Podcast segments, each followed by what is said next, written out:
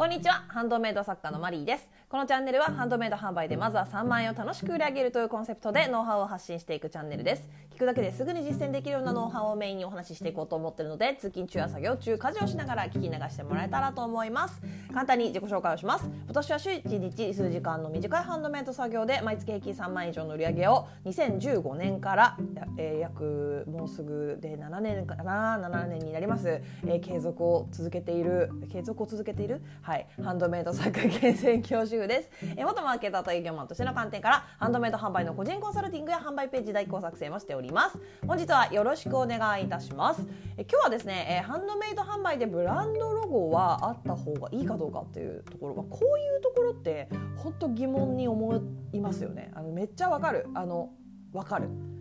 わかるよ。私も通った道。はい。で、えー、質問の方を頂いているのでえー、紹介させていただきます。質問箱の方にいただきました。ありがとうございます、えー、いつも楽しく拝聴させていただいてます。ありがとうございます、えー、ショップのロゴは作った方が良いですか、え今は自分の作品の写真にショップ名を載せてアイコンを使っています。販売を始めてからなので2年くらいずっと変えていません。プロの方にお願いしようかと思いいろいろ調べてみましたが結構高めなのでちょっと迷ってます。とちょっと待ってね。えー、デザイナーさんも多すぎてなかなか決められないです。ショップロゴがあるとブランド感が出ると思うのですが今使ってるアイコンもそのアイコンを見たらイコールこの人みたいにも覚えてもらえているかなという気もします。ご意見お聞かせいただけたら幸いです。よろしくお願いいたします。ということで、えー、ご質問の方ありがとうございます、えー、これはですね結論から言いますとうんショップロゴあった方がそうですねブランド感が出ることは間違いないとは思いますがでも別にそれって自作でもいいじゃあいいんですけどあのちなみに私は自作してます。ただねすごい簡単なやつですね。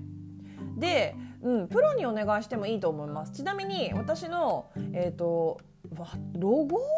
ロゴっていうかあのツイッターとかも何にでもかんにでも使っているアイコンがあるんですけどあれはあのここならでイラストレーターの方にお願いしました実際に。うん、で、えっと、ここならであの頼む時に、まあ、ちょっとねお値段が高いってことだったんですけどこれね著作権もいただくので。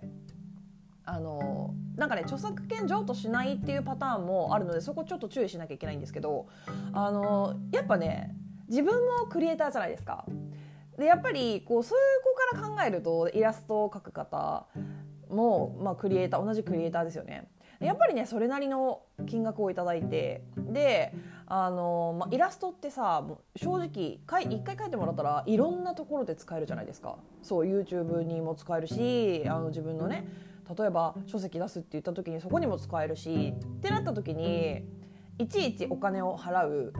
ことはできないじゃないですかそのイラストレーターさんにね。だからやっぱり最初に大きくお支払いして著作権もじゃあいただけますという形で書いてもらってるというなんていうの認識で私はお願いしているのでだからねあのお友達にイラストレーターさんいるんですね。あのイラストレーターさんというか、まあうん、イラストレーターさんなんだけどその方にお願いする時も結構私はちゃんとお友達だけどお友達価格にはせずにちゃんとそういうところも考えてあのちゃんとしたその著作権のこととかもいただけますよという形で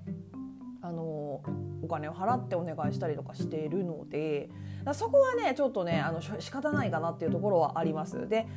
ほんとねこれねハンドメイドサッカー界隈でもあるんですけどちょっとねイラストレーターとかの方もちょっとね単価が安くなりすぎてるっていうねちょっと問題があってあの話題よ多分知ってると思うんですけどあのアニメーターさんとかアニメを作る方すっごいお給料低いんですよ。やばい低いんですよ。ああいうのとかもやっぱ知ってるとやっぱちゃんとねあのちゃんとこう食べていけるようにそのちゃんとしたねクリエイターさんがそれで設計立てていけるようにちゃんとやっぱりなんていうの対価は払っていきたいなっていう気持ちが私は結構強くあったりします。ハンドメイド作家もそうですよあのちゃんと自分が納得できる金額いただかないとただその金額をいただくためにはそれなりの努力が必要です。イラストレーターだってハンドメイド作家も一緒ですけどね。でなんか全然ちょっとごめんなさい。台本書いてないんですけど全然関係ない話になっちゃったですね。はい。でもそうそうそう。高いんだよ。高わかるわかる。高いしちょっとね躊躇する金額ではありますよね。わかりますわかります。ただ一回払っちゃえばね一回お支払いしてしまえばもう一生それ使えるしやっぱねなんていうのかなブランドの顔になるじゃないですかロゴって。それってねとってつもなく大事だと思うんですよ本当にブランドの顔なんでそこはねちょっとね投資すべき対象の場対象あの投資ポイントかなとは私は思いますね本当に。うんそうですね。そうそうそう。でねデザイナーさん多すぎてなかなか決められない。そういうの分かる 上手な方いっぱいいますからね。だからね多分ねそうだな。私が例えば私は今自作でねハンドメイドブランドの方は自作してるんですけど私がもしこれでプロに頼むとしたらそうだな。作品を見てその作風に合ったものを描いてくれるようなあの方を探すかな。うん、あの印象だけをきあの汲み取ってくれそうなだから、えっと、色合いの感覚とかなんかやっぱあるじゃないですか。あるでしょ？だそういうのを見てあのイメージで書きます。で修正は3回ぐらいまでします。とかそういう方だといいのかなって思いますね。うん。まあそんな感じかなでも今のねアイコンねそうそうあのリビターさんがあの覚えてくれてるかなって思うかもしれないんですけどまあ愛着がねもしすごくあるんだったら無理に変えなくてもいいんじゃないかなっていうのもある。ただやっぱり長く続けていくでそしてこうしっかりとしたこうブランドとして確立していくみたいな感じがあればやっぱりこうプロっぽい方がいいのかなっていうところはあるかな。なんかちょっとこう今ね販売してる価格帯よりももうちょっと高いものを売り始めようかと考えた時とかにもやっぱりこう高級感がある感じというかあのなんかやっぱあるじゃないバランス？バランスが大事なんですよね。だからロゴの感じと作品の感じ価格帯客層とかその辺りもちゃんと考えた方がいいというか。なんかロゴがすっごい大人っぽくて高級感あふれる感じなのに作風がちょっとポップでキャッチーでなんか可愛い系とかだとちょっとやっぱりブランドとして覚えにくいというか馴染みにくいというかそういうところがあるのでそこが一番大事じゃないかなっていうのはありますよね。うんっていう感じかな。じゃちょっと一回まとめますね、えロゴはあった方がプロっぽくなることはまあ確かなんですけどやっぱりその自身の作品の作風とか価格帯とか合うようなものにすることが一番大事なのかなと。まあね、それもねその超大事なブランディングの一環なのでやっぱり作るならきちんとバランスを見てバランスを見てくれる、えー、プロの方にあの頼んだ方がいいですよね。作風とロゴがこうちぐはぐすぎるとあんまりこうプラスにはならないのかなっていうところはあるのでっていう感じですかね。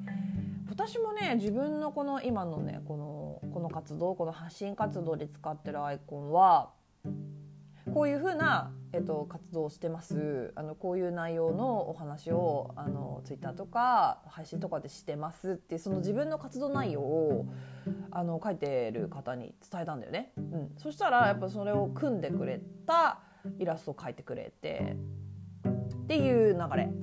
だからあの相談とかもできるんですよ。見積もりであの私こういう風にやってほしいと思ってるんですけどどうでどうですかね？みたいな感じで。見積もり？そのなんだろうかな？あのここならでね見積もりする場所があるので、えーと、その方のねどどこだ？多分ねえどどこだ？見積もりを出すみたいなところがあるからちょっと待って。あるんですよ。多分見たらわかると思います。だからそうそこで相談見積もり相談っていうのをするといいのかな？と思います。うん。という感じで分かりますよ。そういうとこねほんと悩むと思うんですけど。でもやっぱね最初だけだからね。最初だけバシッと決めて、うん、そしたらもうあとはもう何もしなくていいわけなので。最初だけ悩むっていうのはありありですよね。うん。